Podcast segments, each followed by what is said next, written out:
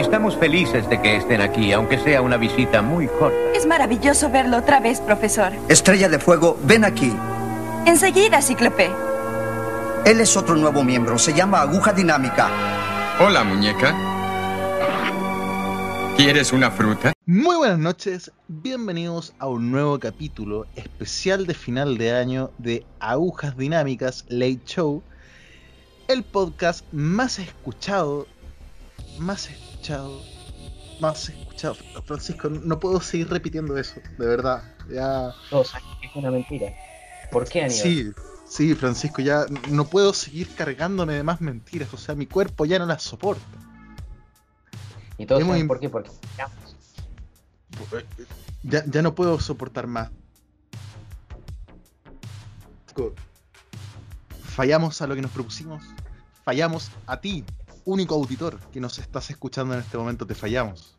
De una forma que nos sentimos avergonzados. Pero la vida pudo más. La vida pudo más. Y los problemas de la adultez. El problema del trabajo pegó. No sé, Francisco. por eso no- yo no somos puedo el más. programa más ausente, más ausente que la pensión alimenticia tuya, agujas dinámicas. Porque Más este ausente que no nuestros es- padres. Ah, Uy. Un golpe bajo. Francisco, Francisco, qué alegría volver a grabar un podcast contigo. Así es, una alegría igualmente, Aníbal. Nos reencontramos tras lo que habíamos creado en un esquema dinámico de, de postear como cada dos semanas de, de podcast. Se había interrumpido lamentablemente porque, bueno, el fin de año provocó que tuviéramos más carga en nuestras respectivas vidas. Dilo, culpa Y- para mí, eso quieres hacer. Eso queda para después, cuando no haya cámara. claro, eh, eh, cuando me llegue el sobre azul. Aníbal, Claro. despedido. No, viejo, eh, es una lástima. eh, y para que la gente se entere, nos habíamos propuesto, de verdad que con Francisco nos quisimos esforzar. Dijimos, tomémoslo en serio, esto puede prender. Dediquemos horas de nuestra vida, comprometámonos con la causa, con nuestro pequeño retoño, con nuestro pequeño agujas. Y bueno, al otro día falló todo. ¿Sí? Y Agujas ahora tiene polio. Y Agujas está muerto. Agujas está muerto. Y Ya no es Francisco está acusado de negligencia. una vez más. Una... Una más. Francisco. Ahora tendré que volver a otro país ahora. Claro. Francisco se ve sentado frente a un juez esposado una vez más. Pero bueno, Pero bueno, eso es lo que pasa cuando, cuando el podcast queda a cargo de, do- de dos drogadictos. Eh, claro. ¿Qué estaban uh, esperando? Por el claro, uno de ellos eh, en, en rehabilitación forzada. Uno La de ellos bajo la única condición de que si no lo hace vuelve a prisión, ¿me entiendes? No, claro. La, la tobillera, la tobillera está sonando. bueno, viejo, pero se acaba el año, al fin, se acaba el, el 2020, eh, entendiendo que, que cuando marquen las 12 va a seguir siendo el mismo mundo, va a seguir siendo lo mismo todo, pero se cierra este año de mierda. es, es simbólico, es, sí. Sí, es simbólico. Y también es simbólico para nosotros porque partimos en marzo con esto, cuando apenas empezó la... De hecho, fue una de las cosas que nos dio pie para hacer efectivamente el podcast. Fue como, bueno... no, eh, como muchos podcasts, este año empezaron miles de podcasts, yo creo, alrededor de- del mundo. Y Sigues todos copiándonos. Eh, claro, sí, nosotros somos únicos. Pero conocimos de hecho a varias personas que, que ahí tienen sus podcasts eh, que seguimos en Instagram. eh, mucha gente muy piola. Francisco, eh, si uno dice eso, sería bueno que dijeras al menos uno, para que no parezca que estamos mintiendo. Dale, No, Francisco, dale, dale, viejo. los, días, los días en cuarentena, viejo. Ah, eh. Un gran saludo a nuestros amigos los días en cuarentena. Ahora vamos a ver si están escuchando nuestros podcasts, porque según ellos lo hacen. claro, sí, sí, sí. Ahora Entonces- mencioné uno, te devuelvo la pelota, la concha de la lora, ¿eh? Eh, me devuelve la pelota, Francisco, de verdad. Pero Te yo te voy la- a. Bueno, te voy a arder porque soy una persona que sí ha hecho eh, su trabajo y bueno, yo descubrí a raíz de esto también a- al podcast de Requiem Pop, que son estos dos jóvenes, Julio y José, que son amigos hace más de 6 años y estoy leyendo la descripción de, de pero, pero los he escuchado, ellos son los que se tratan con mucho amor, que, que me hacen sentir en trata- Boludo, a mí me, me, me hace envidiarlos, ¿me entendés? Yo los escucho así y digo, viejo, ya, ya me gustaría que nuestra amistad fuera así, con, con ese nivel de aprecio. para- Lo- lo- lo- es que es chistoso porque yo me trato así con mis otros amigos. Ah, no, somos un pedazo de basura, viejo, ¿eh? Vos, Sí. Sí, no, viejo, bueno, o sea, yo creo que la gente se da cuenta que nuestra relación se basa en actos eh, masoquistas en uno hacia el otro y Claro, eh, Y- abuso emocional. Abuso emocional, exactamente. O sea, si, yo les contara las veces que nos hemos funado el uno al otro, uf, no. Ah, sí. Los grupos de compraventa están no, llenos, llenos. Pero viejo, eh, lo hemos descubierto, o sea, eh, o, o no descubierto, nos hemos encontrado. Que también vamos a ver Sí. si es que escuchan nuestro podcast, a ver si responden esto. Sí, eh, estamos probando. Pero no, de todas formas, eh, aprovechando también agradecer a la gente que nos escuchaba antes y ya volveremos con más fuerza. Eh, lo mismo para todo, o sea, el- tu, tu único auditor que estás escuchando esto no está solo. Había Claro. más, par más. No muchos, pero. Tú- a la, a tú- la bolita en el- Claro, a la abuelita que está ahí conectada al respirador artificial. Ella es igual a ti. se lo pone. Claro, sí, que se le, le ponen este podcast para que no se vaya, para que un ruido fuerte la, la despierte. Bueno, Claro, claro. pues. Así que no te sientas. Tú que te, que te sentías cómodo escuchándonos, no te sientas solo. Hay más gente como tú. Hay más gente con problemas. Muy bien. Pero bueno, sí, este año que se, que se dio la pauta para que mucha gente incursionara en este mundo del podcast al igual que nosotros. Gente que lo hizo peor, gente que lo hizo mucho mejor que nosotros y gente que lo sigue haciendo y, y- y son constantes. Al final es eso, muchachos, la constancia es lo importante. Lo decimos por ex- experiencia propia, porque no fuimos constantes. Pero sí, se acabó este año, weón. Este año de mierda, este año en cuarentena para, yo creo que todos, salvo los imbéciles que no creen en ella. Eh, pero claro, esa cuarentena eh, ha conllevado eh, el hecho de estar encerrado con todo lo que eso afecta. Eh, sí, algunos lo soportan más, otros menos, pero, pero el hecho es que de que reper- repercute, repercute. Sí, viejo, absolutamente. Pero también ha sido un año donde el mundo no ha dejado de moverse y de hecho eh, han salido un montón de juegos y también ha sido una oportunidad para eh, ver películas o cosas que habían quedado en el backlog de cada uno. Vos, por ejemplo, este año aprovechaste de meterte, pero eh, de manera obsesiva en Animal Crossing. Por, Oh, por- sí. por ejemplo. Sí, viejo, lo mismo. Yo creo que un premio a Nintendo por haber hecho la mejor campaña de marketing posible. O sea, la cuarentena fue lo mejor que le pudo pasar a, Animal Crossing. Y, eso la- las cifras lo dicen. O sea, debe ser, si no es el juego más vendido, está en el podio de Nintendo Switch. Este es uno de los juegos más vendidos del año y, el nivel de alcance o- y adicción que genera llega a ser preocupante.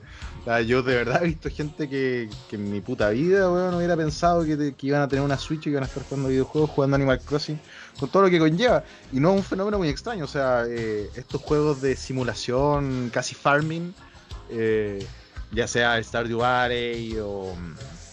¿Cómo se llaman estos? Los Harvest Moon. O, o simulación tipo sim que en el fondo te permite abstraerte de la realidad y meterte a un mundo que, Las cosas que- funcionan. que las cosas funcionan, que, la- que los gobiernos funcionan, que no, que no hay un virus.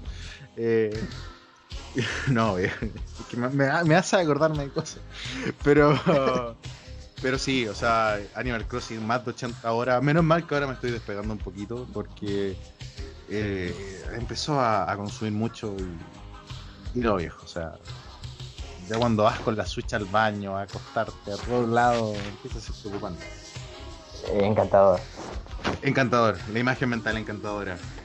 Pero sí, aproveché de meterse a eso, que además saga nueva para mí, nunca había jugado uno. Y, y viejo, el, el efecto principal y que lo fuiste tú documentando como yo te contaba, weón, es el hecho de sentir que estás en un mundo donde las cosas funcionan, donde nada puede hacerte daño. Es como, oh, Claro. soy una linda mariposa, nadie me puede atacar. No, además, además es muy bonito estéticamente, tiene eh, la verdad muchísima personalidad del juego. Yo todo esto lo he ido documentando en audios y en, en demostraciones, en, en videos que me ha pasado a nivel mientras estaba jugando. Claro. Vivir a, tra- vivir a través, vos, vos entendés que yo estaba viendo el residuo de tu experiencia y, aferrándome a ella como diciendo, yo, yo soy parte de la experiencia Animal Crossing. Yo soy un aldeano más Yo soy alieno y me vinieron a visitar. Le daba 12 cajas al porro y pensaba así, decía, no, yo soy un pingüino, un pingüino pacífico en, en- en una aldea de Animal Crossing, boludo. Es como, el, es como el tipo que se ve el gameplay porque no puede jugarlo. Ajá, sí, sí, bueno, es... yo hice eso con el Cloud Sí, sí, Francisco. La vergüenza no, no sé cómo la llevas. Pero muy No bien. cabe. No, no queda claro. y viejo, ¿y tú, weón? ¿Qué, qué, qué, qué fue lo, lo que lograste descubrir? A ver, eh, con tu tiempo libre. O sea, eh, ¿qué es lo que hace un holgazán? Eh, ¿qué, qué hace una larva que vive del estado? Em, bueno, yo hay algo que voy a hacer mención en lo que nos vamos a detener ahora, de hecho, porque es algo que vos también jugaste. Que es curioso porque yo te lo recomendé, no habiéndolo jugado, pero habiéndolo visto. Y después de que vos lo jugaste, yo lo empecé a jugarlo. que fue el Control, que esto es un juego del año pasado, pero que nos sirve de todas maneras.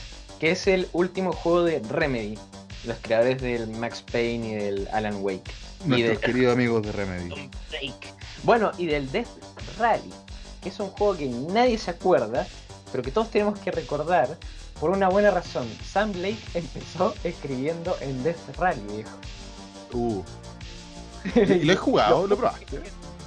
Sí, viejo, lo probé porque está gratis en Steam, para el que lo quiera ir a probar ahí. Eh, vos imaginate el GTA 1, Ya.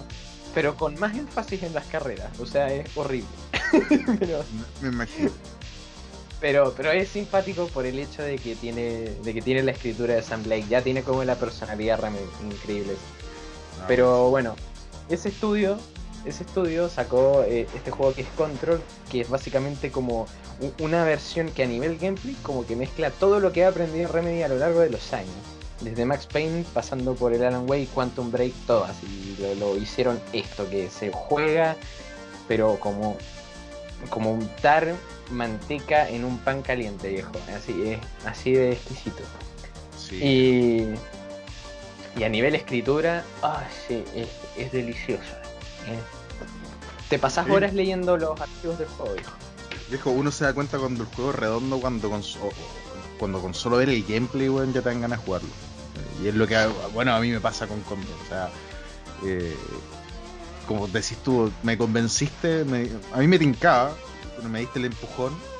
eh, y, fue una experiencia que yo agarré, weón, y hice mierda. O sea, logré platinearlo. No, es difícil, o sea, tampoco me estoy jactando de algo tan tan cuático, pero, pero logró mantener la atención en mí que eso que no, yo no había hecho nunca. O sea, yo tengo muchos juegos que he jugado caleta, que le he dedicado cientos de horas, pero no me había tocado uno que de verdad dijera, oye, esto quiero platinearlo porque siento que- que quiero, ¿cachai? Y Claro. sí, él es la obra, la obra cumbre de Remedy, de forma total. Eh, ¿Cómo lo vamos a describir? O sea, es Max Payne, conoce a Alan Wake en el mundo de Twin Peaks, luego de haberse acostado con Control, X-Files. No, Exactamente. como- mientras veían los X-Files, weón. Y en la Claro, noche sí, leyó un es libro de Stephen King. Claro. Sí, eh. Claro, realmente. Sí, está bien hecho, logra. Es que es la cumbre, al final es eso. Aprendieron todos los errores que, que cometieron en, en Quantum Break, que yo tuve la mala suerte de jugarlo hace poco y de verdad se siente. Se siente un proto control, de verdad. eh, a nivel gameplay, a nivel estética. eh, van, van de la mano. Si al final el control es un, el sucesor espiritual porque el IP es de Microsoft y Remedy quería continuar un poco con la historia. Lo que también al final igual es triste el pensar que, pucha, si, si de verdad Control hubiera sido un IP de Remedy, a lo mejor, con, o sea, si eh, Quantum Break hubiera sido IP de Remedy, a lo mejor Control, puta, hubiera dado un paso más allá, ¿cachai? Eh, Claro. Pero claro, eso también es pensar que, que- que a lo mejor no hubieran aprendido los errores, uno, vaya uno a saber. Al final es, es divagar. Pero no, es genial. Es genial, o sea, loco, lo que mantiene, cómo te mantiene, cómo te presenta las cosas, los enemigos, el gameplay, eh, la historia que hay detrás, la historia que uno no logra entender, lo que queda futuro. Claro, porque es críptico, a ver, para, para los oyentes, eh, los que sean, es como leer SCP Foundation eh, y, y como agregarle, por ejemplo, tenés muchas secuencias que están como sacadas medio de la dimensión desconocida y, y tenés cosas como, por ejemplo, vos caminás por el por algunos pasillos y te da la sensación, ¿viste esa del, del Hotel del Resplandor? Claro, que, que todo está tranquilo, pero nada está bien. Claro, eso, sí, sí, tiene también muchos las alfombras, también tienen los mismos patrones, todo. Es como que realmente es un sumo, un, un homenaje a todo lo raro que, que tiene la cultura occidental. Eh, Juega harto con el tema, eh, las figuras, o sea, las construcciones cuadradas, ¿cachai? Juega harto, o sea, dentro de ello, la, cuando uno, uno atrapa un punto de control, tú ves cómo el edificio se va transformando, ¿cachai? Lo que también causa incomodidad. Entonces logra hacer bien esa pega. Sí, sí, absolutamente. Y bueno, el combate también es una delicia porque tenés estos poderes telequinéticos que, eh, que viejo, el sistema de físicas es impresionante. Sí. Sacás Bueno. un pedazo del piso y sacás ese pedazo de piso. Bueno, de, de todas formas, algo que a lo mejor deberíamos de- haber dicho antes de haber seguido profundizando es qué mierda es control, ¿cachai? Eh, Claro, claro. No he dicho nada exactamente. ¿Cómo podríamos describir? ¿Cuál sería tu sinopsis o tu reseña que va en la, en la parte de atrás de la caja? bueno. Eh, Jessie es una muchacha. Sí, eh, no, claro, como una cosa así. Jesse acaba de conseguir eh, básicamente una ac- eh, acceso a su nuevo puesto de trabajo en eh, básicamente Como directora de este instituto. No, no era instituto, era la agencia. claro, esa, agencia de estudio de lo, de lo paranormal, eh, básicamente. Exactamente. Y, cuando llega resulta ser que se entera porque ha, asumido como directora, porque su jefe, o sea, el anterior director se acaba de suicidar en, su oficina. Entonces vos tenés que asumir básicamente en un día más en esa, en esa agencia gubernamental. El asunto es que como todos los días en esa agencia gubernamental acaba de pasar algo como absolutamente insólito y re violento, que es que uno de los eh, objetos que estaban investigando, que se llama The Hiss, que es un fenómeno que es como un susurro, eh, se ha apoderado básicamente de casi todas las zonas de, importancia de justamente esta agencia de investigación de lo paranormal. Entonces te toca eh, intentar eh, tranquilizar las cosas, que levanten básicamente el lockdown, que sería como una especie de cuarentena que hay en el edificio, reagrupar a básicamente tus empleados. Francisco, tratar de ¿estás diciendo que el GIS es como el coronavirus? ¿Por qué? ¿Por qué? ¿Por, por qué me descoloca? ¿Por, por qué metes cosas que no? ¿Por qué metes una piña directa en, en la cara? ah, bueno, pero, pero sí. Eh, Básicamente es eso. Y es como lo interesante igual es que sucede eso que es como re dramático, pero no es como que esté cambiando el mundo de- del, juego, ¿me entendés? Simplemente que es un día más de oficina en ese lugar. Porque todos los días pasa algo así. eso es lo genial. Claro, y es lo mejor. No, muy, muy buen juego. O sea, a nivel personaje, narrativa, está muy bien construido, muy bien hecho y. Y, y bueno, y nosotros de todas formas también tenemos una mirada especial ante esto porque tuvimos la oportunidad dentro de este año de jugar grandes obras de Remedy. De Es donde verdad. parten los inicios, o sea, eh, jugamos, al menos yo, jugué el Max Payne 1, el 2 y el 3 dentro de un periodo corto de tiempo, o sea, dentro de unos 3 meses los jugué los 3. Y, y viejo también, o sea, juegazo. Es especial el 3, es especial Max Payne 3, o sea, lo que logra. Lo que logra transmitir, siendo bueno, en ese caso ya no es de Remedy y ya estaba la IP bajo el, el manto de Rockstar, los cuales yo creo que hicieron honores y pulieron algo que. Si me preguntáis a mí, no sé si Remedy hubiera alcanzado a lograr lo que se logró en Max Payne 3. No, no sé si Remedy hubiera. eh, ¿Cómo decirlo? En el fondo, Remedy llevó esta obra de Max Payne a un punto donde el siguiente paso no lo podían dar ellos. Siento yo, al menos. Sí, o sea, a nivel de, a nivel, digamos, de, de presentación, yo creo que Rockstar ahí es como que les dio básicamente Sí, lo- le lo- dio otro nivel, le dio otro nivel a. Esto es más, viejo. O sea, si te pones a pensar Max Payne 3, que es del año 2012, eh, Remedy en el 2012 no podría haber creado algo a la altura de Max Payne 3, en mi opinión. No.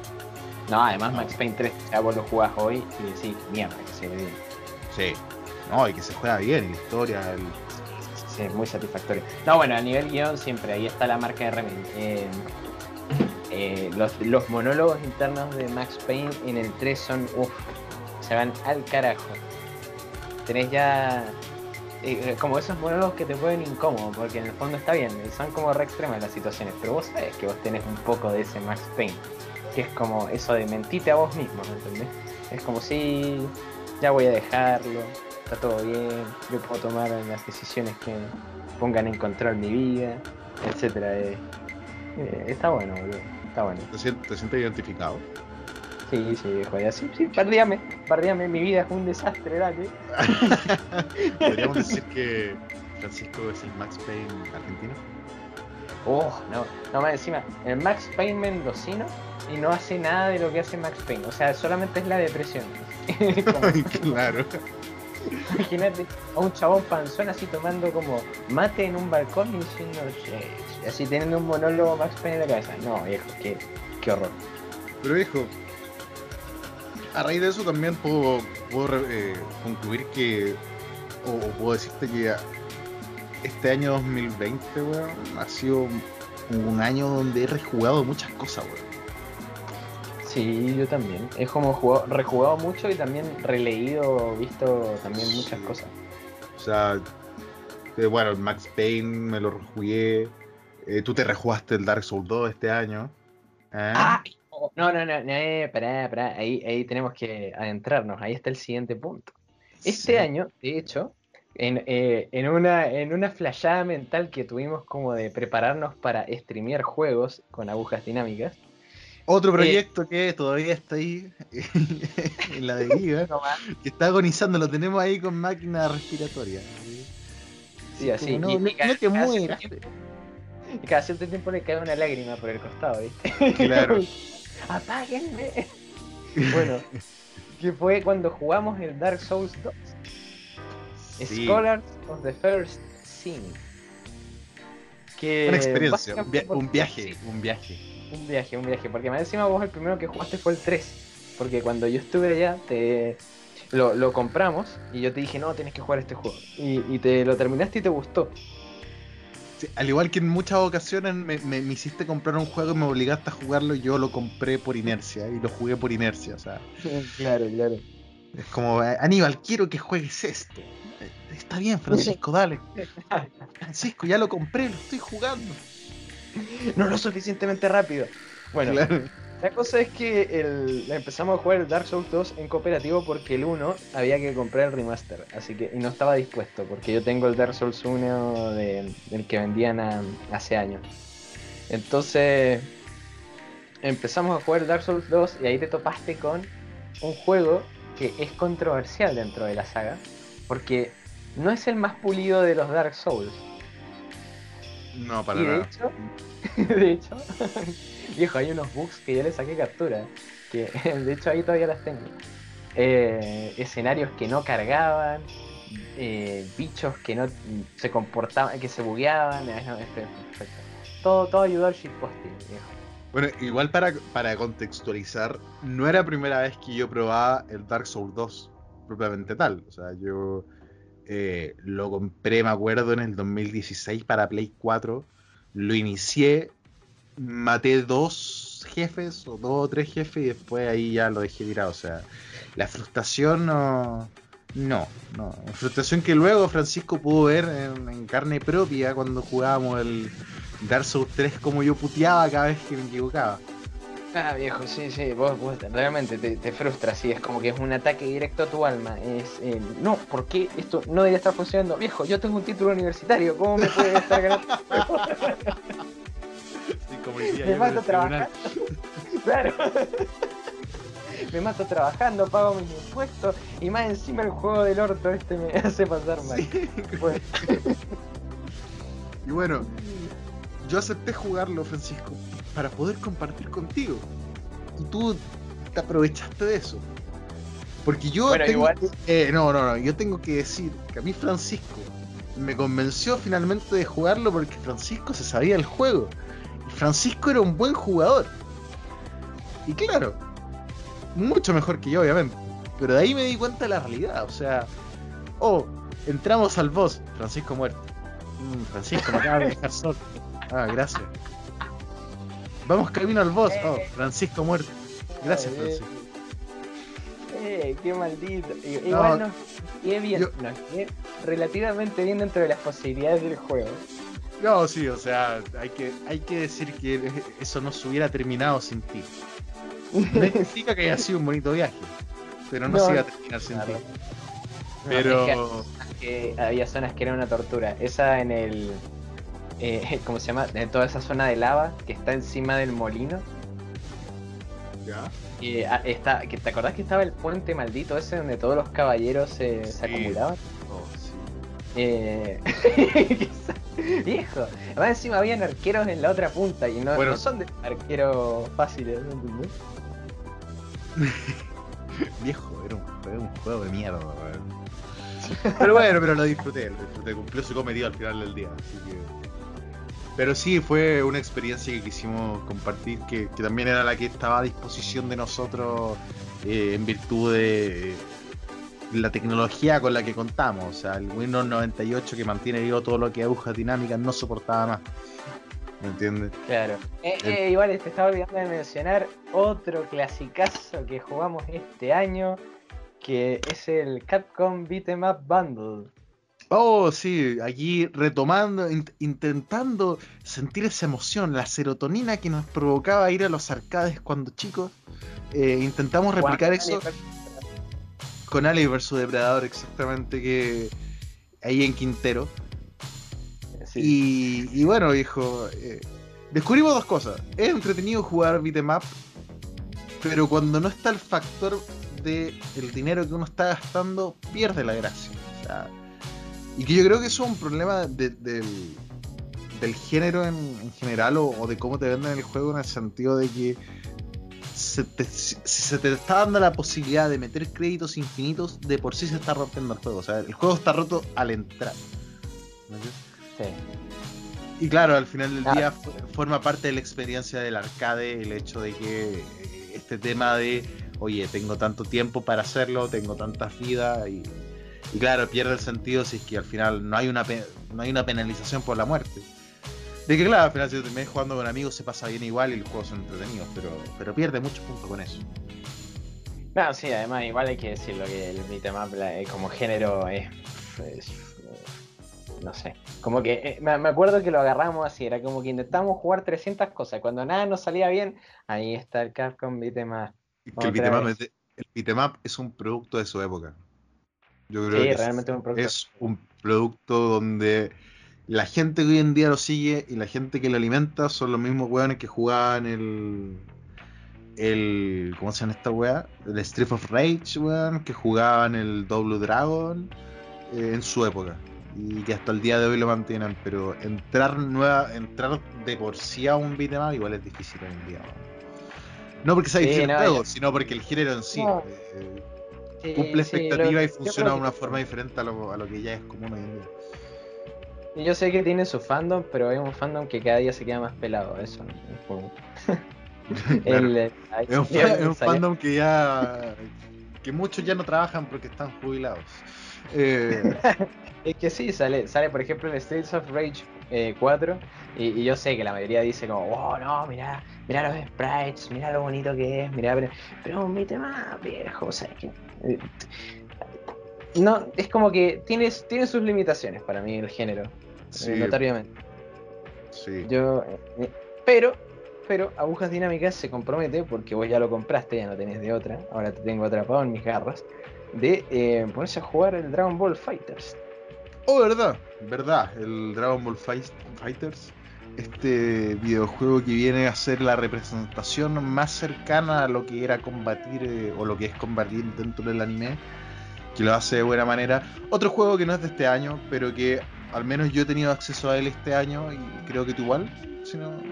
Sí, eh, eh, Ah, ah, sí, Francisco, sí, lo, sí. lo compré este año, lo compré este año. Ah, claro, lo puedes Sí, lo- estar jugando pirata antes, Sí. pero lo compraste este año. sí, sí, verdad. Me encima me lo regalaron para mi cumpleaños. Ah, güey, rata Eh. como siempre. Ay. Más encima es un juego que también te hice comprar, boludo. sí. Pero otro juego que Ah, también agujas dinámicas hace. Sí, viejo, tú, tú eres malo para mis finanzas.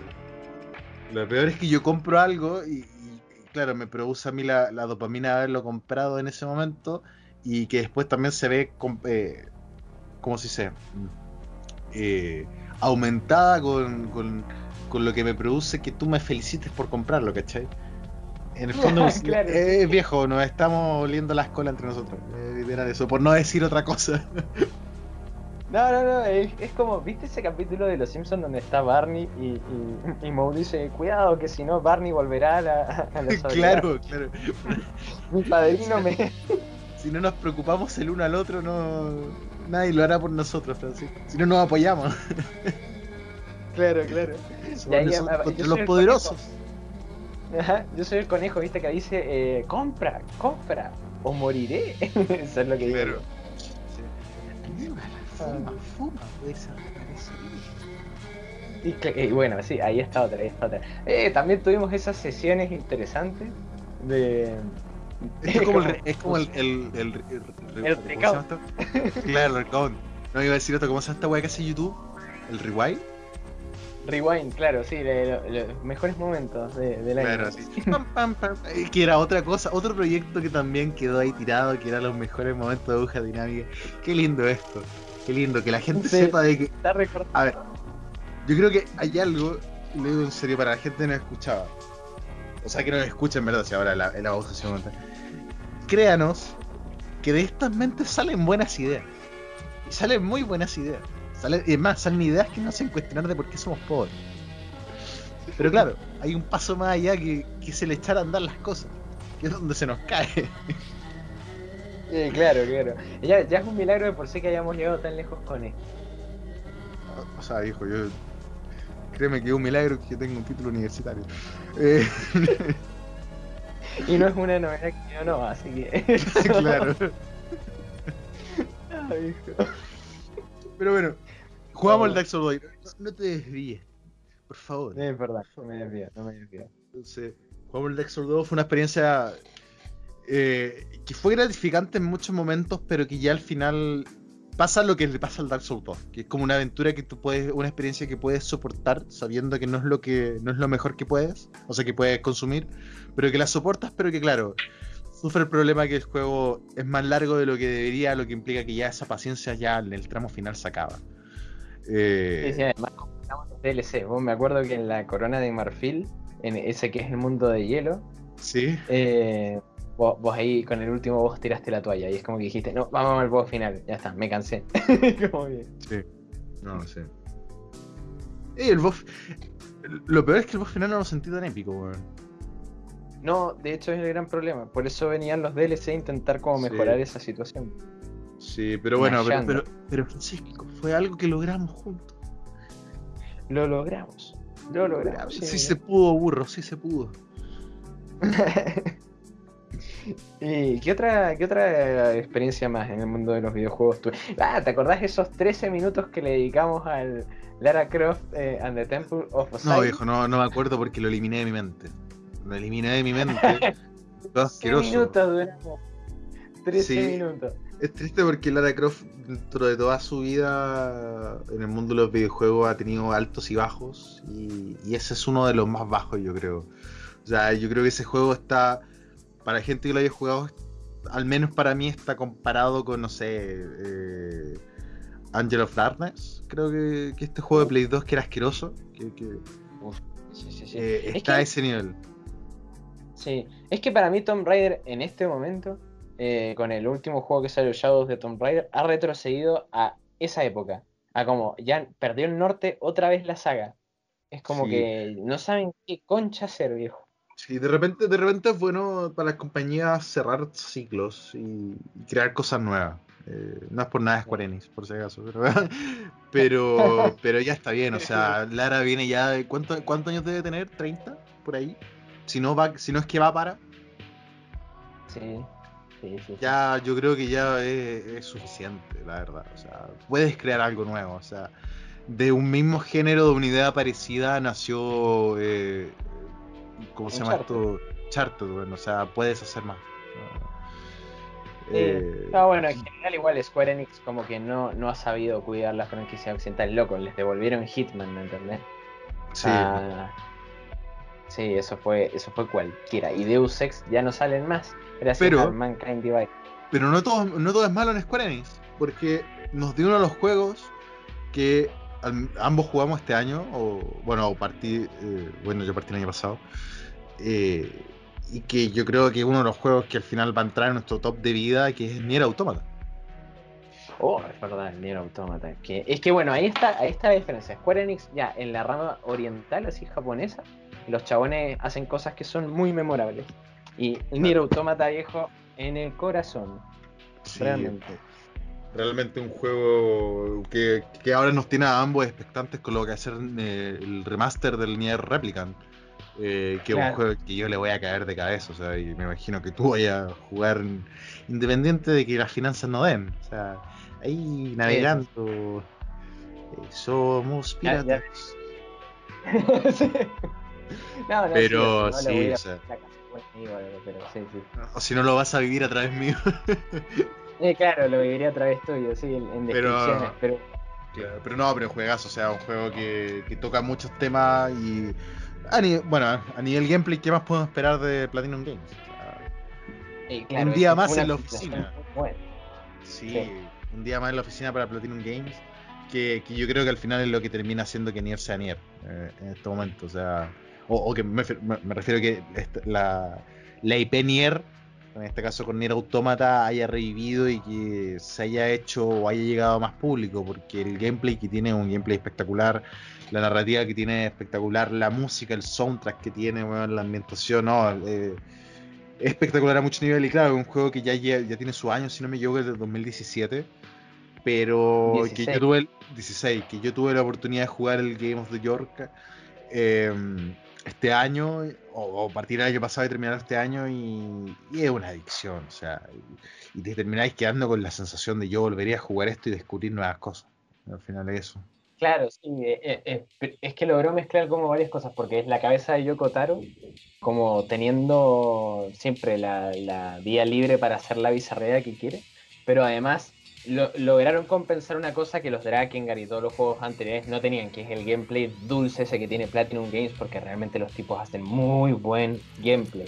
Salvo Muy por los game. Ninjas, pero sí, sea, eh, Oh. hace muy buen game. Tuviste que, tuviste que meter el de cómo te gusta la entropía, ¿eh? ¿Cómo te gusta la... Qué lata, weón, me hubiera gustado. O sea, me- por ejemplo, a mí me llama mucho más un, un hack and slash, weón, de las tortugas ninja que de Transformers. Sí, Me, me llama mucho Sí, más. sí. Tampoco es como que me vuelva loco, pero me llama mucho más. No, pero es que las que posibilidades estaban ahí. ¿Vos te acordás del, de las tortugas ninjas del 2003, este de que era con cel shading? Uy, sí, pero no me acuerdo. Me acuerdo del TMNT. Sí. Bueno, que, pero. que, este- que- que trataba de ser como, uff, somos radicales. Uf, sí, somos No, muy no, geniales. sí, sí. No, bueno, pero este del 2003 de Konami abrazaba ese espíritu como bien de cómic, bien de. bien arcade. Y para mí, yo, yo cuando pensé en el de Platinum Games dije, uy, tiene que ser como esto. Y en vez de eso, bueno, nada que ver. O sea, fue como una cosa que, que va medio camino. Eh, igual- medio- Igual hay que decir que Nier parte lento. O sea, el gameplay en sí no eh, llega a sentirse pulido de verdad. Yo creo que cuando ya hay un par de horas, hay desbloqueado cierta habilidad y todo eso, al principio igual se siente tosco, pero claro, forma parte de la trama también. Sí, sí, o sea, yo creo que bueno, parte de lo que del planteo Yoko Taro hace que el juego, por ejemplo, hay cosas que yo a veces como decía, lo que pasa es que yo lo jugué en una en mi PC que no se lo banca del todo. Entonces yo iba como con menos FPS de los que debería Y había veces donde te decían, bueno, ahora te tenés que ir al otro extremo del mapa y decías, ay, no, voy a estar tres años ni un poquito más para llegar allá porque los FPS se caen. eso, eso, era, eso era una experiencia un poco frustrante para mí. Pero si el juego te corre bien, la verdad que además se maneja bonito. Eh, el- los personajes son muy fluidos, tenés mu- eh, escenarios muy dinámicos, pese a que tiene todo este tono post-apocalíptico. eh, eh, es- No, es- tiene la una variedad de escenarios, weón. No, está bien. Eh, es realmente un juego. Y el soundtrack, o sea, y, y todo el viaje. que eso es el, el otro tema, es, es el viaje. Realmente es un viaje eh, que te hace ver, más encima te hace ver la historia de tres puntos de vista, weón, cada uno diferente. Claro, eso sí. al final tienen un punto en común. eh, te permite a la vez también jugar con tres puntos de vista y, y la secuencia final, cómo conecta con toda la trama, con lo que pueda venir, con lo que vino antes. Y, y viejo, o sea, yo creo que la última hora del juego es épica cagar. Ah, Sí, Jugar sí, ese. no, no, y además se pone meta, eh, Sí. decís como, ah, viejo. Ah, Sí, no, sí, sí. realmente es una experiencia. Boludo, yo, yo terminé de jugar el Nier así y, y, y lloré, boludo. Lloré así y dije, oh, sí, oh, igual, o sea, realmente me y conmovió. la boludo. música, weón, hasta el día de hoy nos seguimos mandando la canción que te acompaña en los créditos, Sí. weón. Es que es que Bueno, genial, más encima aparte con una pa- parte con 8 bits, weón. Entonces la, es la, zarra, la zorra y te. Y eso, eh, en el fondo es todo el tema que también Nier tiene muy parecido a Evangelion, o sea, que tiene puntos en común, que, que al final te hace sentir la misma sensación que te hace sentir eh, eh, Come Sweet Death, que te hace sentir la otra weá, ¿cachai? Ese va- vacío Eh, frente al mundo, esa-. Eh, sí, boludo, eh.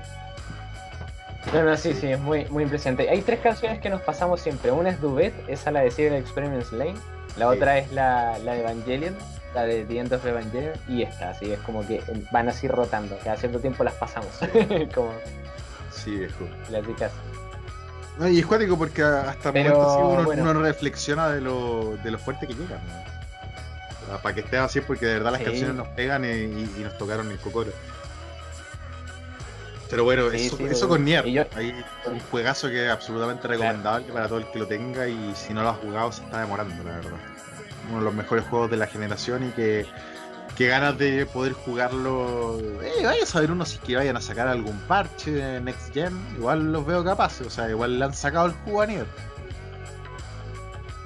Eh, No sé sí, yo creo que sí. Yo creo que. Mm. Aunque no sé, a lo mejor el están enfocados en lo que venga después. Vaya a saber uno, o sea, Yokotaro. No, pero yo creo que con el Replicant es inevitable que van a, van a sacar Sí. un, algún combo así, una cosa. Sí, así que aprovechen, aprovechen que está escuchando esto de jugar Nier Automata y, ahora pronto jugar Nier Replica. No, no vamos a decir que jueguen el Nier original porque no. Eh, ya hay temas de que eh, muy bonito el juego, pero eh, está sin jugable. Y aparte Sí, sí, que yo ahí. es difícil de conseguir, además. Claro.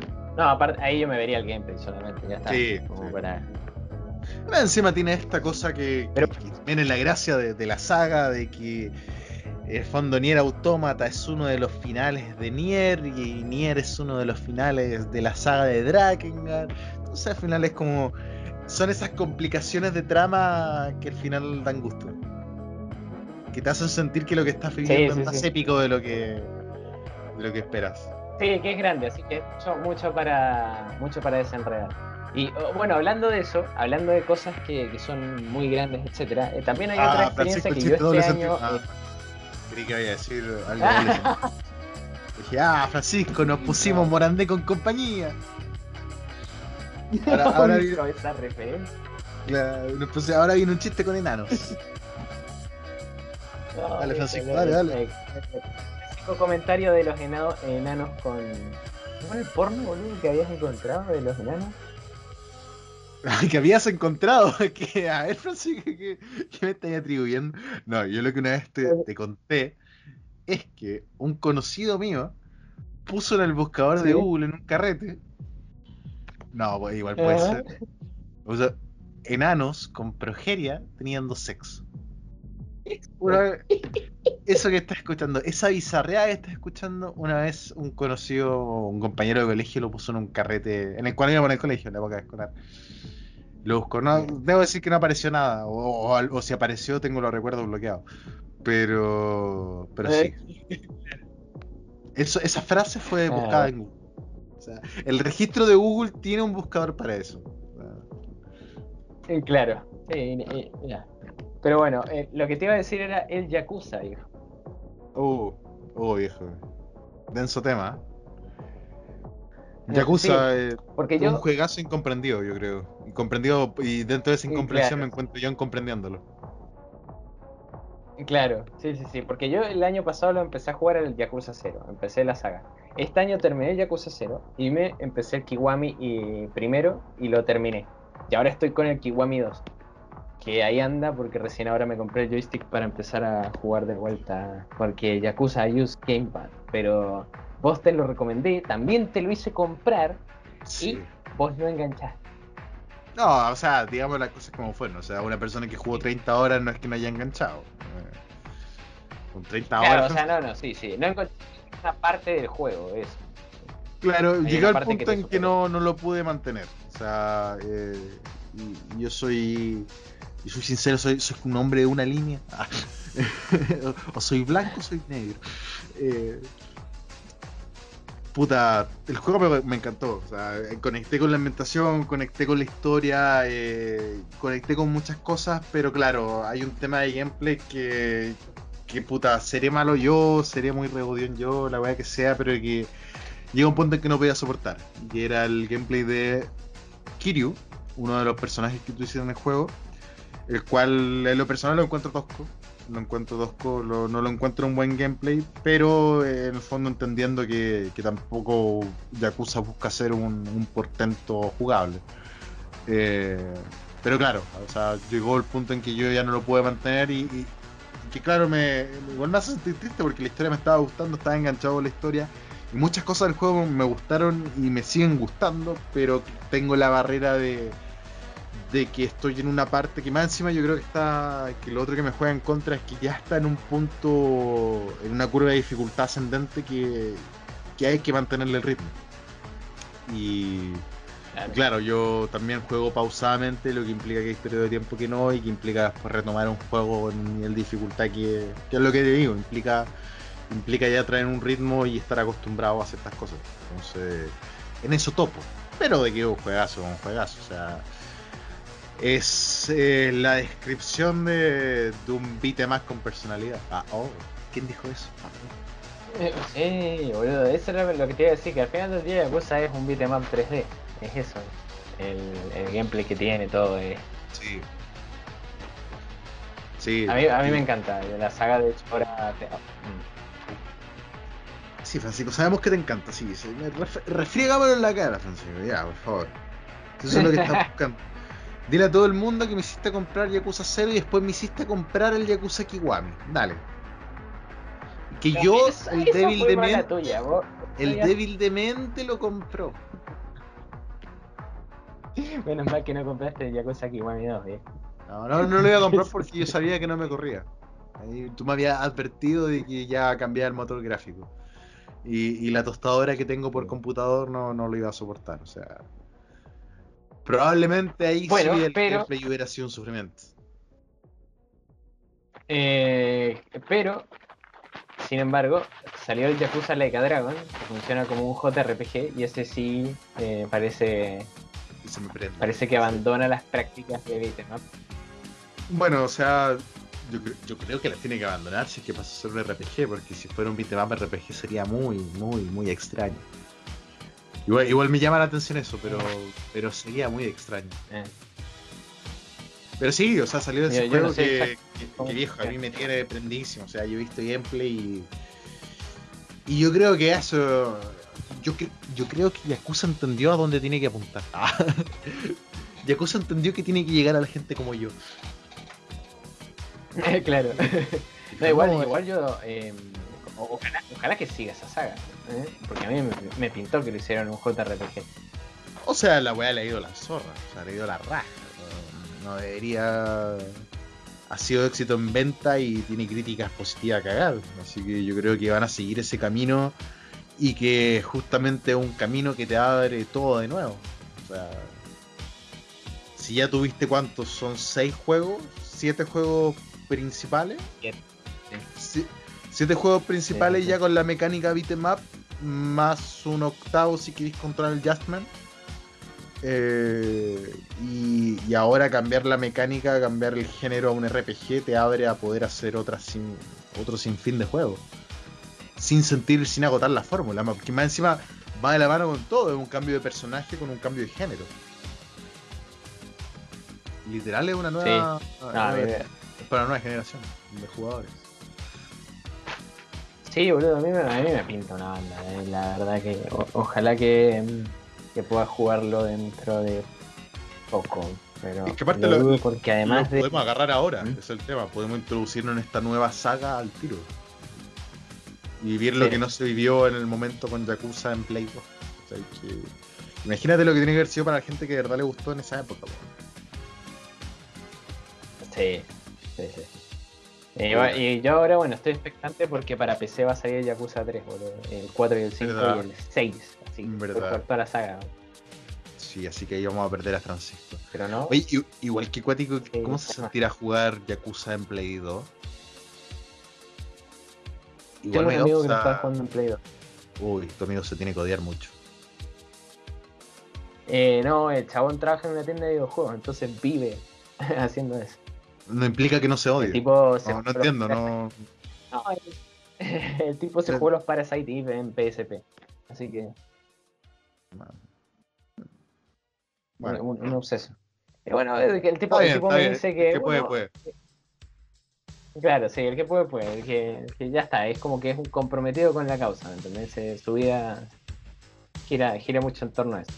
Pero el asunto es que mm, me dice que está, está bien, de hecho.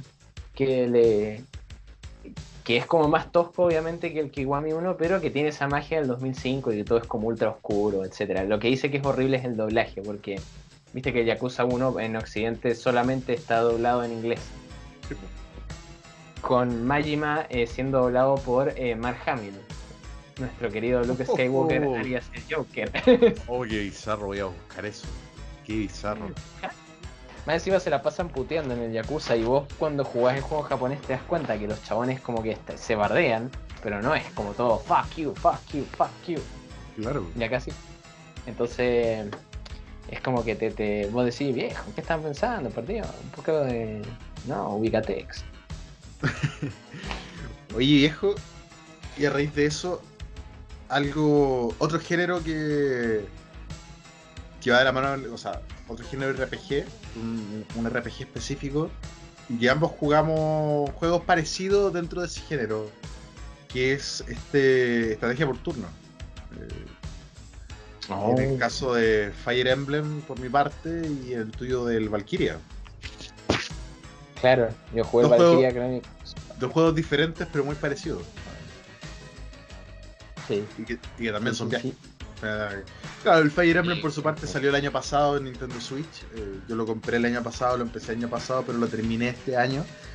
eh, con un tramo final donde me enganché al juego de una forma. O sea, yo te mandaba fotos de, la, de las batallas que me tocaba liberar. eh, la batalla final que me costó, weón, un ojo de la cara. Pero un juegazo de una forma y que puta, me quedan todavía tres, eh, o sea, me quedan otras dos rutas que me cambian el juego que no me siento preparado. O sea, siento que fue mucho por un año ya de, de Fire Emblem. Vamos a ver si el próximo año lo retomo y sigo estas otras tramas. Pero tuviste algo Eh, parecido también con el, con el Valkyria. Claro, el Valkyria Chronicles 4 que había salido en 2018, eh, lo jugué este año y le eché unas 40 horas porque fui como cortando por lo sano. Dije, ya listo, eh, voy a terminar como las questlines secundarias más importantes y voy a terminar la historia principal y ya. Y porque hubo un momento donde me empecé a pasar y yo, el problema con los juegos es que uno dice 40 horas y dice, "Bueno, no es nada, pero son 40 horas que son casi seguidas. O sea, es como, esas 40 horas es porque me empecé a obsesionar y empecé a jugarlo sin parar. Entonces yo me conozco y si no lo corto ahí, Y si no lo corto ahí, termino como el Hollow Knight, que es un juego single player y tengo como cerca de 200 horas. O como los Dark Souls, que cada Dark Souls debe tener 250 horas fáciles en, en mi vida. Eh, y bueno, eso es como, no, por favor. Es como... Pero, sí, sí, ya está bueno. Entonces con el Valkyria hice lo mismo. Pero lo terminé. Mi única queja con el Valkyria Chronicles, que el Fire Emblem no es así, es la dificultad. Para mí los Valkyria son muy fáciles. Ya. No, Francisco. Y los Fire Emblem he escuchado que son... No, no, para nada. Pero los Fire Emblem he escuchado que son difíciles. Que de hecho Sí. me mandaste fotos del bicho este que se parecía a mi Otismon. ¿Verdad? Sí, son, son difíciles.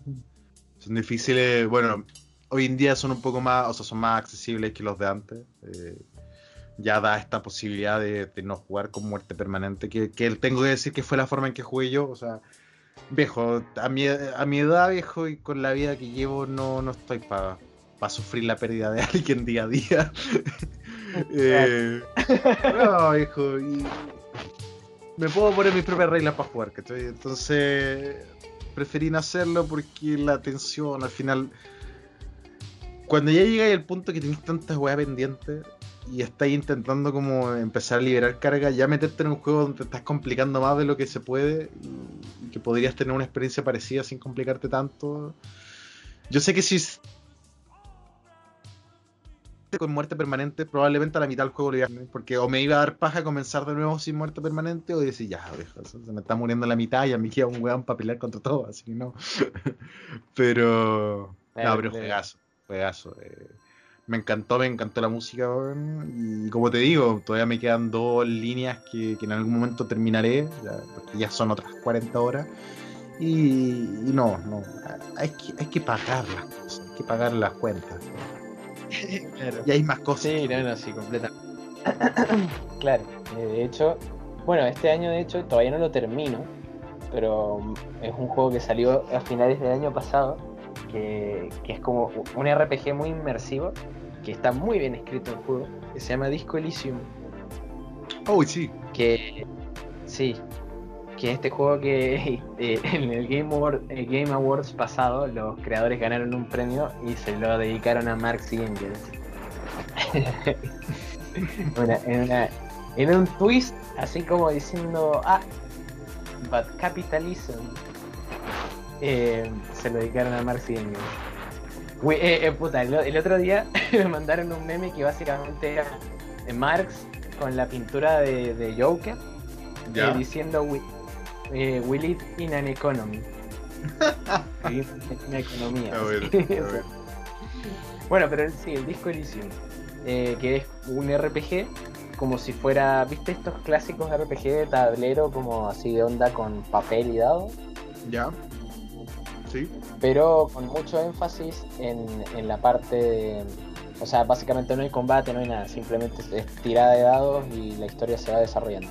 Y está, eh, hay mucho escrito en ese juego, realmente, son muchas, muchas páginas escritas. Y podés, por ejemplo, de estar hablando delante del espejo sacando conclusiones de, de tu cara. Eh, y podés, podés meterle onda, ¿me entendés? O sea, yo me he quedado como básicamente 20 minutos hablando sobre mí mismo, elaborando el pensamiento solamente. Ni siquiera con un personaje. Entonces, eh, realmente, realmente muy profundo el, sistema de decisiones y de escritura. Así que recomendado si alguien se quiere pegar ese viaje, yo todavía no lo termino porque sé que eso requiere una cantidad de horas bestiales para realmente, Sí. para Sí. realmente terminar. Pero lo vale, o sea, el juego está premiado, las críticas buenísimas y, y en el fondo es uno de, la- de los grandes de la generación que está terminando ya. Eh, y a raíz de eso, a raíz de ese gran RPG, yo aprovecho de pegarle la puya a un muy mal RPG, weón. Que es Pokémon. Pokémon. Espada y. Escudo.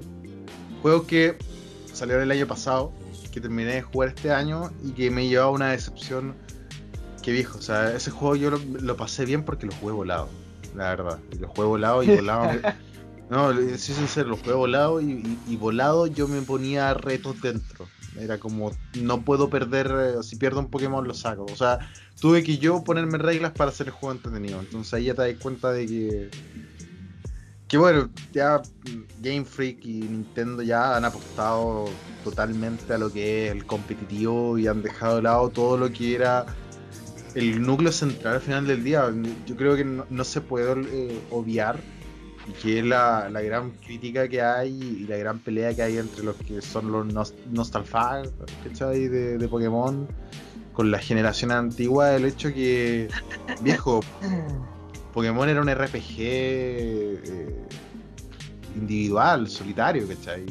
Claro, tenía ahí el, el- el- el factor de poder jugar eh, mediante cable contra el otro, pero era un agregado a 20 horas de juego, ¿cachai?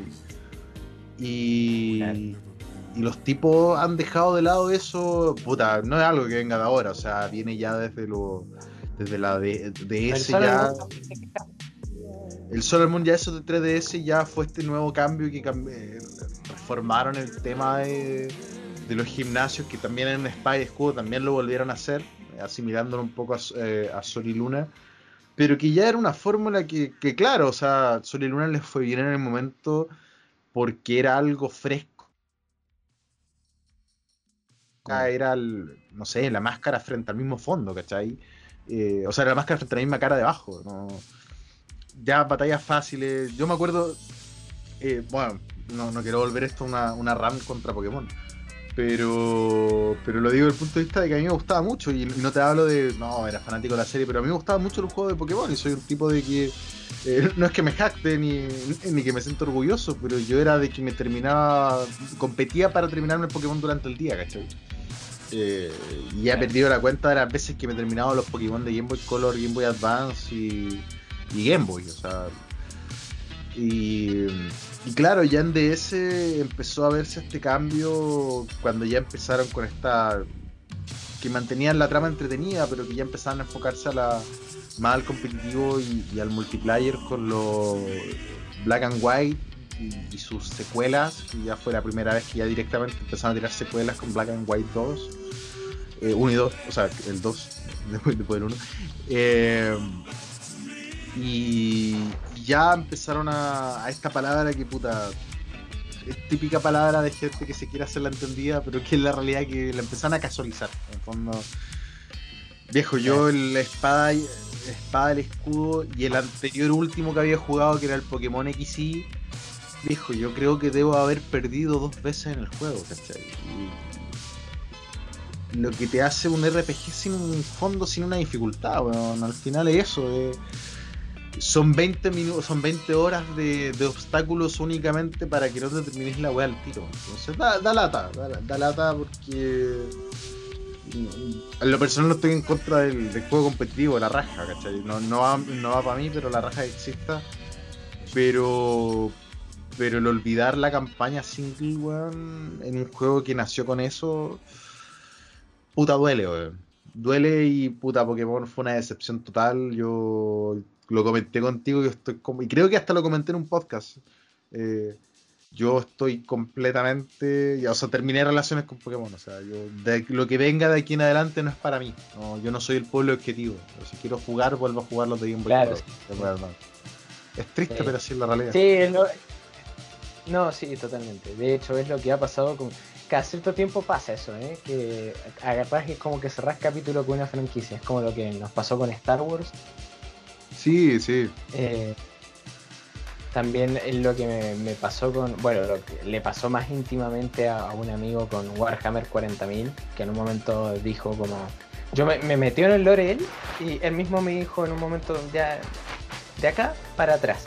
De acá para adelante dice. Claro. No, no hay nada. bueno". Bueno, que de hecho es. eh, De hecho ese amigo eh, lo- va a escuchar esto probablemente. Así Ah, que un, sí, sal- sí. un saludo para él entonces. Eh, sí, Augusto es, bueno, la trágica historia de Warhammer 40.000. El tipo, el lector de las novelas, todo, pero de un tiempo de Warhammer 40.000 hacia atrás, porque hacia adelante es como. No, ¿me entendés? Eh, el lore se desvirtúa, todo. Y es eso, que es como que en, en franquicias tan largas, en cierto momento obviamente hay como un recambio de público, tanto como de, de creadores. Y, y quedas atrás, boludo. Quedas en la parte de atrás. Bueno, Dragon Ball. Nosotros no vemos Dragon Ball Super. No, yo, me, me bajé ese carro yo. Siendo que yo en lo personal me mantengo hasta. O sea, yo no fui de los que me. O sea, yo no me bajo del carro de Dragon Ball GT, pero sí me bajo del carro Super. Eh, A ese nivel de que no me engancha, ¿cachai? Pero sí, es paja, pero puta, tam- también es una buena natural, o sea, Sí, Eh, puta, son weas de mercado y, y al final la reflexión es que el producto antiguo va a estar ahí. Es lo mismo con los remasters de películas, weas, al final calentarse la cabeza no sirve nada, el original va a estar. Salvo con Warcraft 3 que los Sí. imbéciles eliminaban el original. Imbéciles, Blizzard, idiota. Eso pasó, boludo. Blizzard, Eso pasó, boludo. Blizzard, tú eres un idiota. Si hay Viejo, impresionante la, la caída de... Sí, sí. Impresionante. Es, es literal Hasta el año...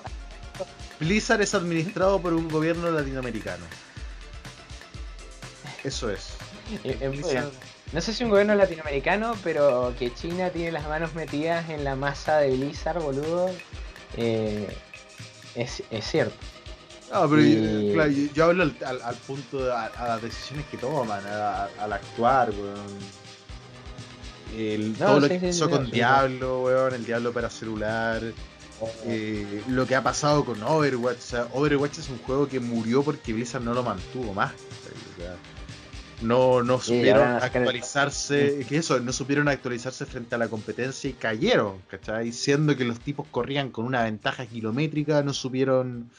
Creyeron que estaban listos, weón. Y, y más encima terminaron de dispararse en el pie ya cuando avisaron, o sea, anunciaron Overwatch 2, weón que de 2 tiene el puro nombre, porque al final también decían que hay crossplay entre el 1 y el 2, ¿cachai? Entonces, Ah. netamente, weón, intentar revivir una weá que está muerta y que, y que les va a ir mal, o sea, yo creo que Blizzard aquí las cartas están apostadas y, y- y el futuro de Blizzard, ah, bueno, esta base que terminó volviendo un podcast de videojuegos tan gradualmente que no me di cuenta. Eh, pero Blizzard está, yo creo que están todas las cartas jugadas y, y el futuro va a depender de lo que termine siendo el nuevo Diablo. O sea, va a ser el punto de inflexión entre lo que venga futuro y lo que no. Y hasta me atrevo a decir que puede implicar, weón, el cierre o no. O sea, EA se ha planteado el cierre de Blizzard cuántas ocasiones y un tropiezo más. Viejo. Y es que básicamente es la, es la única franquicia que les queda que no la han prostituido al mango, ¿me entendés? Es como que Diablo es la única que con este Diablo 4 como que eh, hay esperanza, ¿me entendés? Porque el Diablo 3 fue horrible, pero Sí. con el, la- el anuncio del nuevo Diablo 4 eh, es como que hay- cierta expectativa. Que ya no hay expectativa para nada de lo que hace Blizzard. Es impresionante eso, ¿eh? Porque eh, Sí. hasta el 2014 Blizzard era como, es Blizzard. Y ahora, uh, es Blizzard. Todos se agarran la cabeza. Bueno, al menos, al menos les ha ido, ha- han recuperado terreno en Warcraft, al menos en WoW, no, más, más que Warcraft, en WoW. Han logrado recuperar No, terreno WoW. con nuevas expansiones y, y ha vuelto gente, pero, pero claro, o sea, WoW, WoW igual es, puta, si Blizzard pudiera, WoW sería algo aparte, ¿cachai? sería una compañía Claro. propia, si es que pudieran, ¿cachai? Funciona de forma autónoma y han encontrado un modelo de negocios que les permitió mantener un, Igual que Bethesda, encontraron un modelo de negocios que les, permitió mantener un motor gráfico por 15 años. Eh, Oh, eso, bueno, y así lo pagaron igual. Al final del día tuvieron que y adquirir así lo va, claro, claro. Al menos eh, Blizzard se dieron cuenta de eso, lo corrigieron y lo fueron actualizando a la medida que podían y, con los medios que podían teniendo en consideración la enormidad o, la, lo grande que es WoW en sí. ¿cachai? Tampoco estamos hablando de cualquier tipo de juego. O sea, estamos hablando de una comunidad de millones de personas y, y un territorio gigantesco. Sí, ahí. eh. No, ahí, ahí también lo que pasa es que eh, viste que esta década fue mucho la década del, o sea, la de los 2010, la de los juegos como servicio, empezó esa costumbre. Y Claro. World of Warcraft, siendo que es del, ¿cuándo? ¿Es del 2006, 2007 que empezó World of Warcraft? World of Warcraft del 2004, hombre. ¿2004? 2004 el primero, no, sí, antiguísimo, weón. Sí, antiguísimo. No, es más, este, este año, o el año No, pa- este año, este año creo que fue que tiraron el, el remaster del original, pues. Si ahora está, hay servidores para jugar WoW original en Blizzard. Y le fue bien. O sea, hubo, volvió todo ese público del, del primer WoW, volvió, ¿cachai? Y igual lo encuentro interesante. Bueno, yo mismo volví a jugar WoW este año por la pandemia, en server pirata, sí. Pero, pero volví a jugar y, y me enganché un tiempo. O sea, sigue manteniendo la chispa, claro. Ya más grande, no, no tan adicto a otras cosas. Eh, pude salirme a tiempo. Pero. No, del 2004, sí. Es viejísimo, weón. No, sí, me acuerdo que leí el avance en la, en la PC Gamer, pero me creía que era por lo menos del 2005-2006. Imagínate. No, 2006, si no me equivoco, salió la segunda expansión. Si no me equivoco, la Wow. Burning Crusade. Igual me estoy aventurando, o sea, entiéndame. Conozco mucho de WoW, pero no me pidan datos tan concretos. Eh, y no, viejo, y de todo el tema con, con Mass Effect, weón. Lo que hicieron con Mass Effect 3, con la trilogía, después lo que fue Andrómeda. Que Uh, bueno, sí, ese Uy. EA Games ahí abrís una. Sí. Sí. Entonces es complicado todo lo que es Blizzard. Y bueno, también este- en este periodo se dio el cierre de una de las grandes inversiones que fue Heroes of the Storm, ¿cachai? Fue el gran competidor que querían tirar para, para LOL y esa weá Sí. murió de forma. No, no- no tuvo, no tuvo oportunidad, weón. Sí, sí, sí. Oye, a raíz de No, eso, bueno, ahí de eso, también. necesito dejar algo en este en este podcast que es muy bueno y muy informativo. El otro día consumí un video de un eh, compra- compatriota tuyo. Se darán cuenta que, que en este capítulo. Oh, espera, no, se activó algo, no, copyright, no. Eh, en este capítulo he marcado mucho de tu nacionalidad. Eh, te he distanciado de los chilenos, Francisco. No, pero vi un hay un, un youtuber que se llama J. J. Y un argentino que, eh, bueno, hace videos muy al estilo Musca. eh, que descanse en paz. Y dentro de ellos hizo un video que después te lo voy a mandar a ti, Francisco, y perdón por no habértelo mandado antes, que se llama ¿Cómo Fortnite dejó de ser un juego?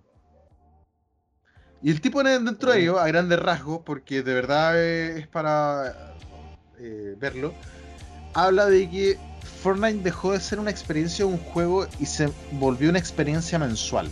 En el sentido de que mensualmente Fortnite cambia completamente ya que tienen sus eventos mensuales, le agregan más cosas y que el juego que jugaste el mes anterior no es el mismo de antes, ¿cachai?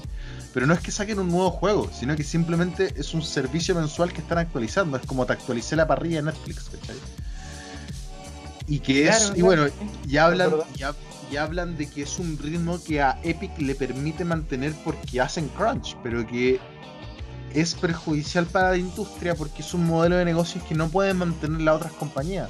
El estar actualizando mensualmente tu juego online y que eso es lo que ha implicado que muchos o sea que, que muchos de estos juegos que eran paralelos o grandes competidores le tuvieran problemas y que también es una práctica que ha que ha repercutido en- en- en el mercado, en los jugadores, al sentido de que muchos lo exigen para el resto del juego.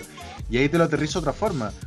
Eh, el Fall ¿cachai? Un juego que este año de un momento a otro la rompió gracias a la cuarentena y que en el fondo lo mismo que el Among Us que, que permitía mantener una una en el fondo interactuar con la gente con la que no te podías ver ¿cachai?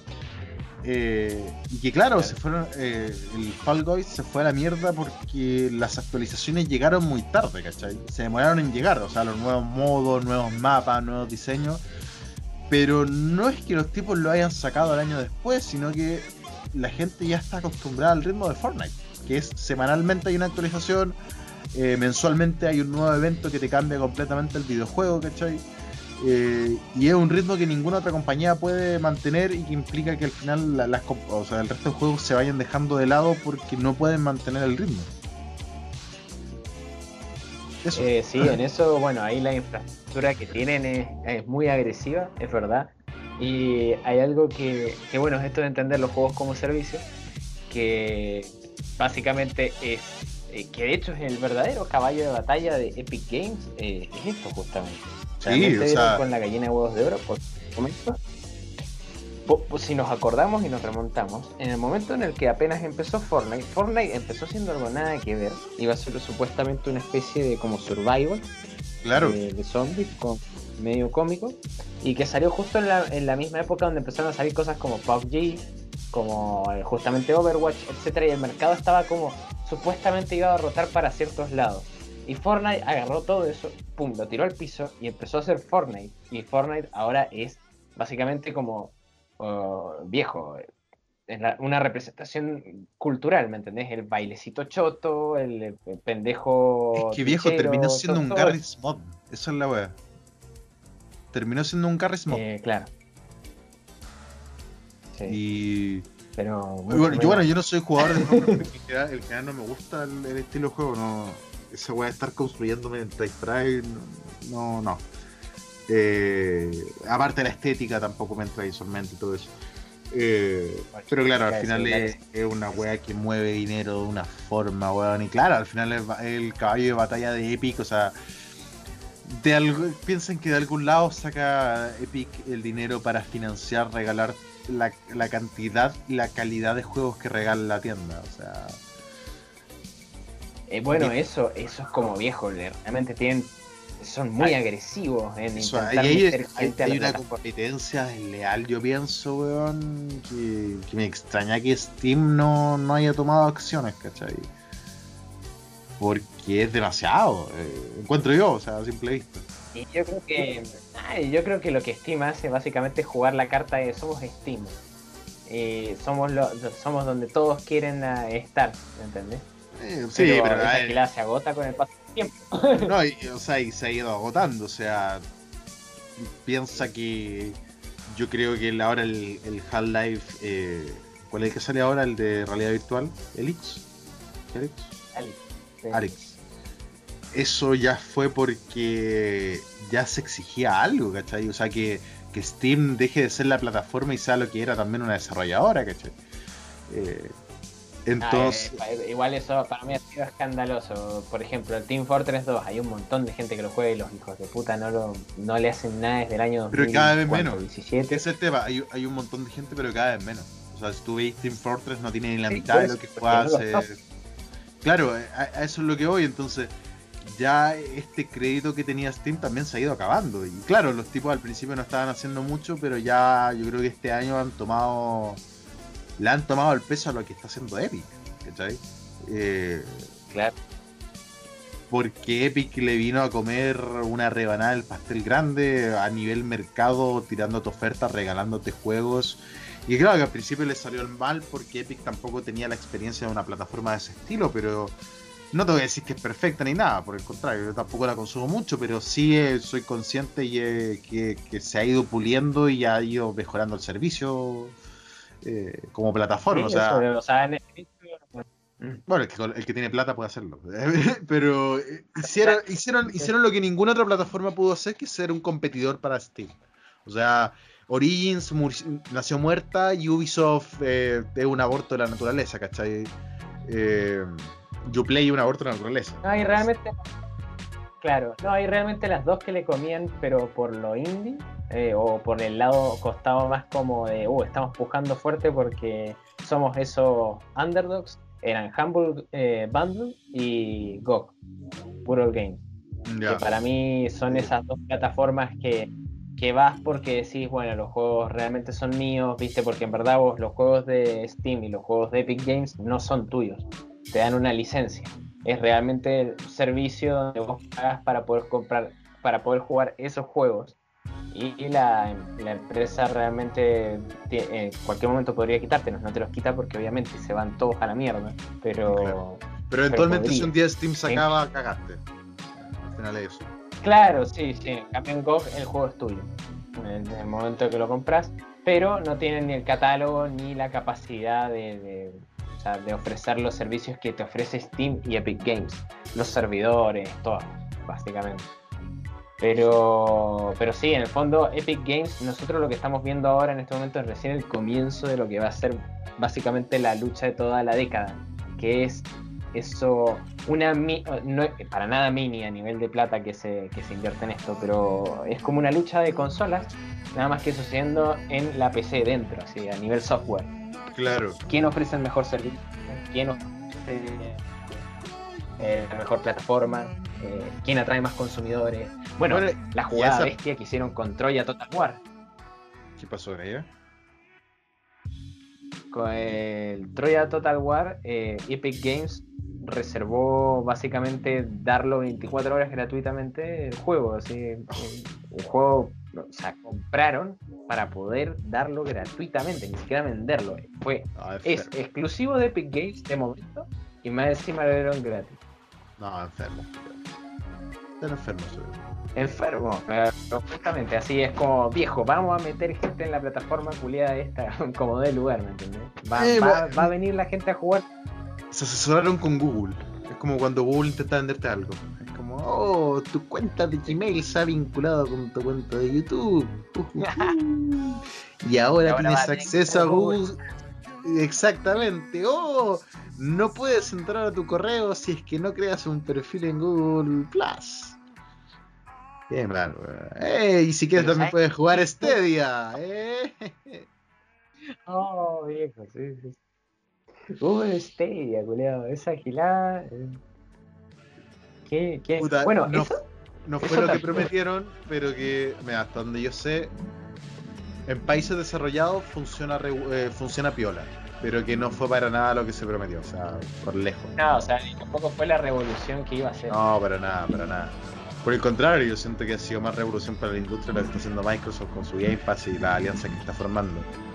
Eh, Sí. Que también a eso, eso es lo que iba a decir, que también a, a estas plataformas se le entra un pequeño un pequeño competidor, aunque más que competidor, es como es lo mismo, esta, esta guerra de consola o de, o- o- o de compañías que es Sony y Microsoft a nivel consola, eh, trasladada a plataformas de servicio para el PC, tenía Epic y Steam, y tenía el tercero que es Nintendo en las, en las consolas, y, y el equivalente en esto que es el Game Pass de Microsoft, ¿cachai?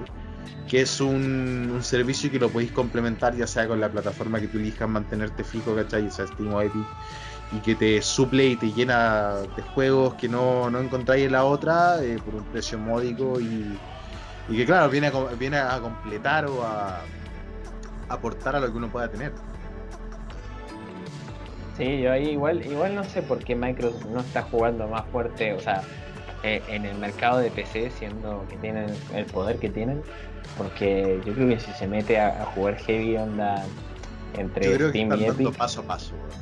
Yo creo que van Claro. para allá, pero pero aprendieron de los errores. Aprendieron de lo que es forzar una tecnología, ¿cachai? O forzar algo con Kinect, ¿cachai? Yo creo que sí, eso.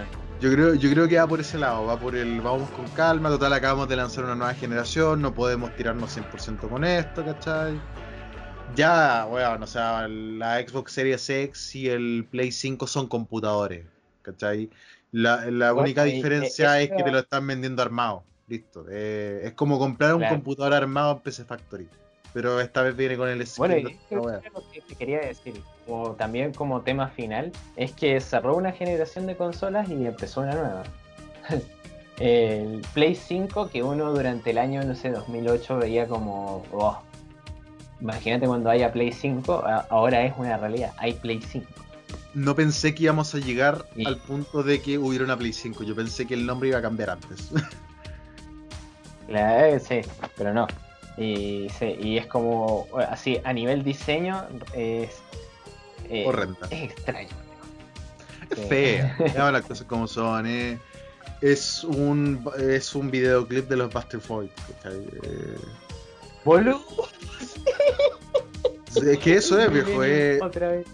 es como la gente de los 90 pensaba que iba a ser la tecnología en los 2000. ¿cachai? Es como un niño, eh, eso es, es como un niño se imaginaba que iba a ser la Play en el futuro. Pero en el futuro neón. ¿Cachai? Y es fea y, y- y es gigante. Y, y es cara también, viejo, ¿no?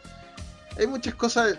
Yo que soy un, yo que soy jugador de consola, weón, yo ya miré y decidí que me voy a ir a PC y que voy a invertir el asunto. O sea, es, PC complementado con consola y no al revés. ¿cachai? Ya Claro. entendí eso y al final va para ese lado. Si lo que te digo, estas weas son PC, weón. Son PC que, que te lo están vendiendo con la skin nomás, ¿cachai? Y, y con todo instalado. Sí. Eh, al final es eso, pero va para allá y, y. y también va para allá el mercado. O sea, no sé si has cachado esta weá de la nueva consola que va a salir de KFC. Ah, ah, ¿en Parece serio? que no.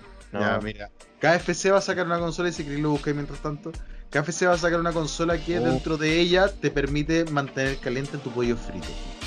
Y es una consola de verdad. No. Va a salir. Y es una consola que, espera, es más potente que la Series X, que la Xbox.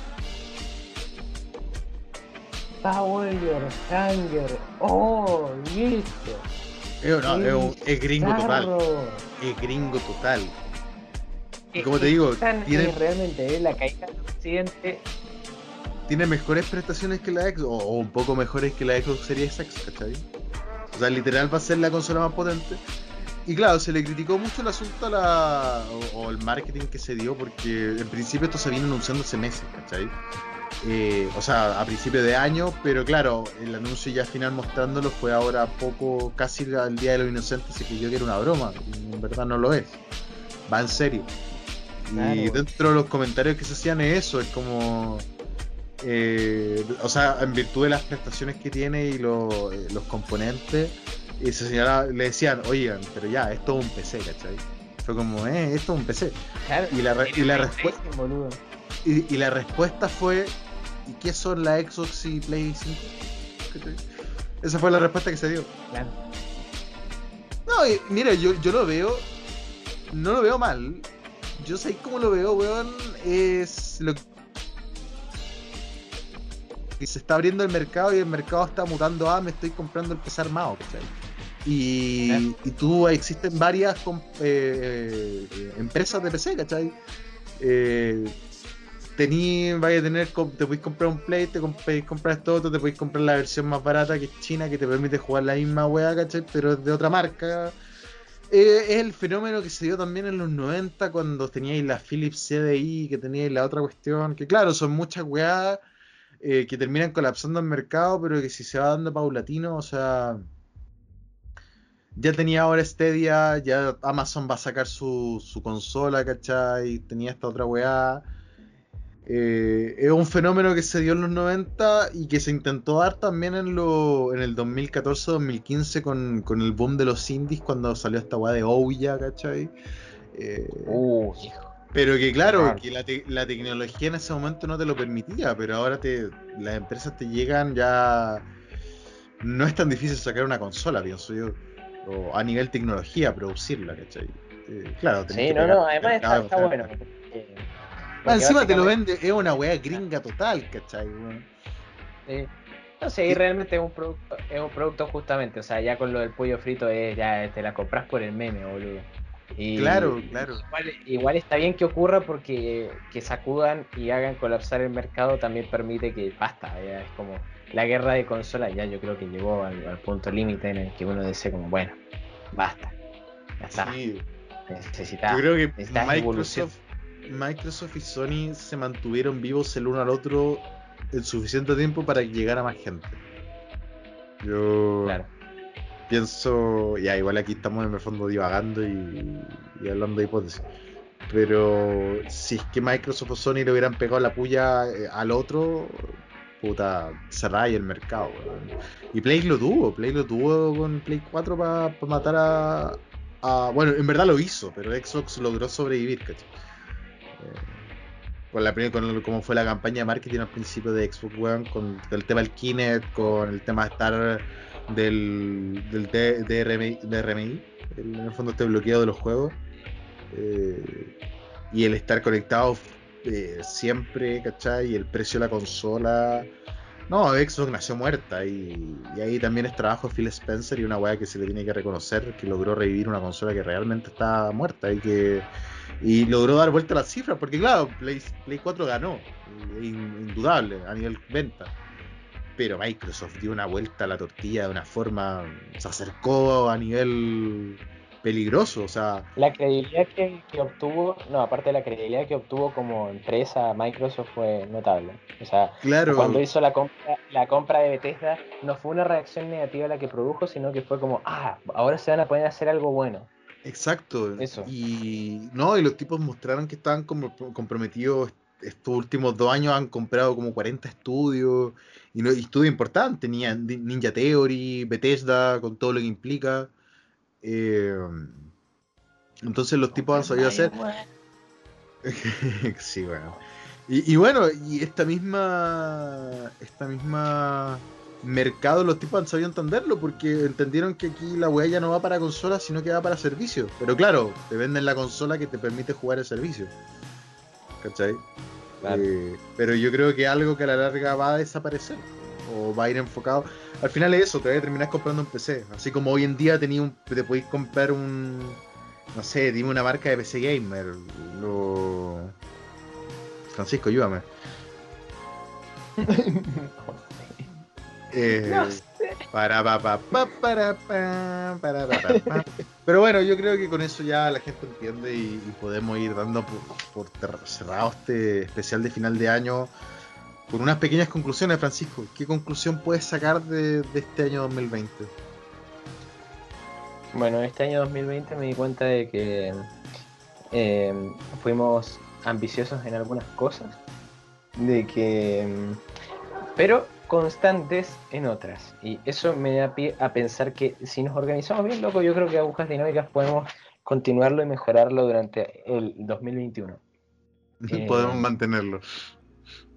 Po- podemos mantenerlo y no, bueno, y mejorar la calidad del, del programa como lo hemos ido haciendo. Si ahora vamos a escuchar el primer programa y ahora escuchamos este, el, yo creo que lo paramos a los dos minutos el, el Sí. otro programa y decimos como "Oh, todo. Menos mal que ¿Quién- ya no seguimos en eso. ¿Quién es este imbécil que está hablando? Claro, claro. Yo creo que hemos mejorado, creo que todavía nos falta por mejorar mucho más. Esperemos que aumente la cantidad de gente que nos escuche para mantener un diálogo más activo. Y esas son las cosas que rescato de este 2020 que hicimos esto, viejo. Hicimos esto. Me, me gustó. Ha sido una agradable experiencia y me gustaría seguir haciéndolo. Sí, las ganas están y, y esto mismo, este especial de final de año que sale de la nada después de un, largo periodo de inactividad que, que de verdad fue la vida la que no- nos llevó a ello talento hay, falta apoyo. Pero claro, el ganar la audiencia depende de nosotros, depende, depende de nosotros Sí, y, y- y crearnos que estamos comprometidos a, a poder sacar esto adelante y gana hay, solo que falta tiempo y organización. Créanos que nos cuesta llevar nuestra propia vida y, y organizar un podcast agrega más cosas. Pero un año de mierda que al fin se acaba. eh, De todas formas, todo va a seguir igual cuando den las 12 del día primero de enero del 2021. Pero simbólicamente cierre un año de mierda, cierre de un año de cuarentena. Que puta, cada uno pudo sobrellevar de la mejor forma que pudo. Bueno, quedó claro dentro de este especial que nosotros pudimos sobrellevarlo ah, teniéndose, teniéndonos el uno al otro. no, pero con videojuegos y puta apañándose como se puede, weón. Y, y a seguir adelante no weón. Sí, sí, sí. Y bueno, esperamos también eh, haber sido eso para los que nos hayan escuchado. Un poco de eso. Y, Para la persona bueno, que le gusta el que el podcast, próximo año- no se sienta sola. Claro. Y bueno, y para el próximo año, eh, ojalá que, que, aparte de terminar esto, eh, se, se harán nuevas posibilidades. Eh, como un, un viaje, un viaje hacia Chile que tengo que hacer. Y así, así Claro. podemos hacer alguna gilada. Sí, se vienen grandes cosas como dicen los pendejos eh, raperos. Y claro. Eh, bueno, viejo, ha sido un gustazo volver a grabar un podcast contigo y ya volveremos. Dejamos eso, dejamos la bandera diciendo ya volveremos. No nos van a censurar. sí, a nadie le importa tampoco, pero Sí, y Tribunal de Familia ya me las van a pagar. Eh, manso, mansa historia. Sí, más sí, pero no, la puedo compartir acá. Pero a ti, Tribunal Segundo Juzgado de Santiago, a ti te, te- te estoy hablando. Ya viejo, un abrazo grande, un abrazo para todo el que escucha este podcast especial de Año Nuevo, que tuvo una duración más larga de lo que teníamos acostumbrado, pero que lo valía. También sirve para nosotros también cerrar el ciclo. Y un abrazo grande y adiós. Adiós.